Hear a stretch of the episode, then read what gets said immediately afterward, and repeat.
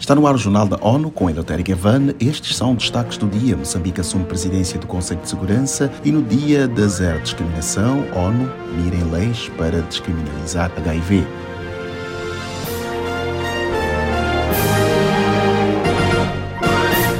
Moçambique assume este 1 de março a liderança do Conselho de Segurança. No período de presidência rotativa do órgão, o país organizará um evento especial sobre mulher, paz e segurança para marcar 25 anos da Resolução 1325 sobre o tema.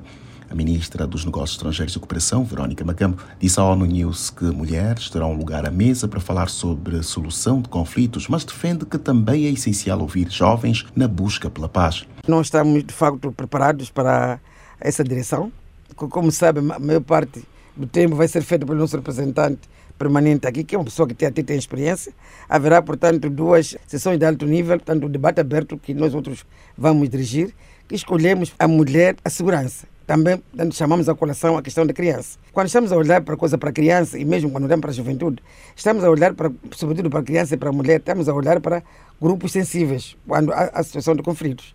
Mas também quando olhamos para mulher e juventude, estamos a olhar para interlocutores que devem ser válidos. O mês da presidência moçambicana culminará com um debate aberto a nível ministerial sobre o terrorismo e a prevenção do extremismo violento e o reforço da cooperação em torno do tema. Foi concorrendo no Grupo da África que Moçambique foi eleito para o Conselho de Segurança com um total de 192 votos válidos dos 193 Estados-membros da Assembleia Geral.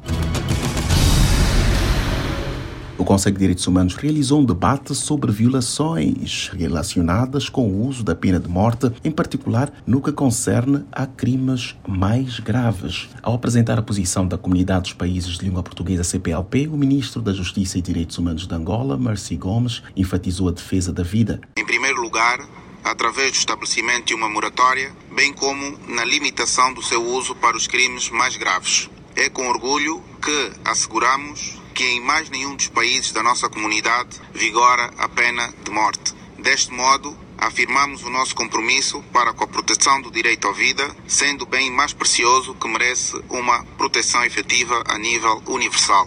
A CPLP continuará a militar a favor da eliminação das violações de direitos humanos relacionadas com a aplicação da pena de morte, em particular no que diz respeito à limitação da pena de morte aos crimes mais graves. No evento participaram ainda o integrante da Comissão de Direitos Humanos, José Manuel Santos Pais, e o ministro de Negócios Estrangeiros de Portugal, João Gomes Cravinho.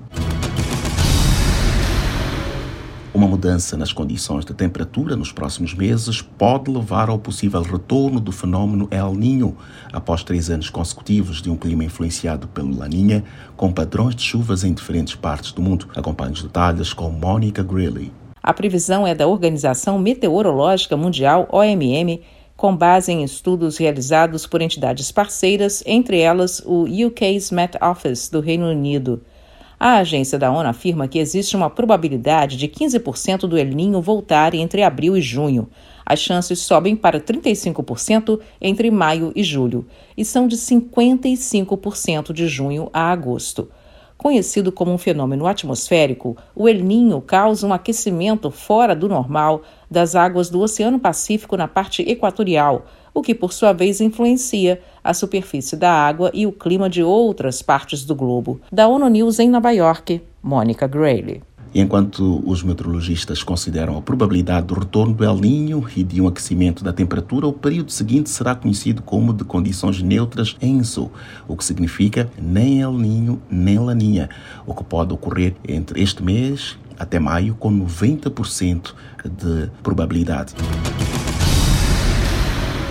Este 1 de março é o Dia da Zero Discriminação. A data celebrada pelas Nações Unidas serve de alerta para combater o estigma e a discriminação de grupos específicos e pessoas que vivem com HIV. Os detalhes com Pauline Batista. O Programa Conjunto da ONU sobre HIV e AIDS, a UNAIDS, revela que leis que criminalizam servem para exacerbar o estigma, enfrentando por quem vive com HIV, trabalhadores do sexo, comunidades LGBTQIA, e outros segmentos.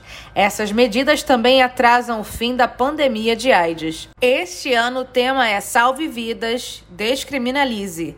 A discriminação impõe barreiras para quem precisa de tratamento, de apoio e serviços para proteger a saúde. Da ONU News em Nova York, Pauline Batista. Ao todo, existem 134 nações que criminalizam ou processam por exposição, transmissão ou ocultação do estado da pessoa com HIV.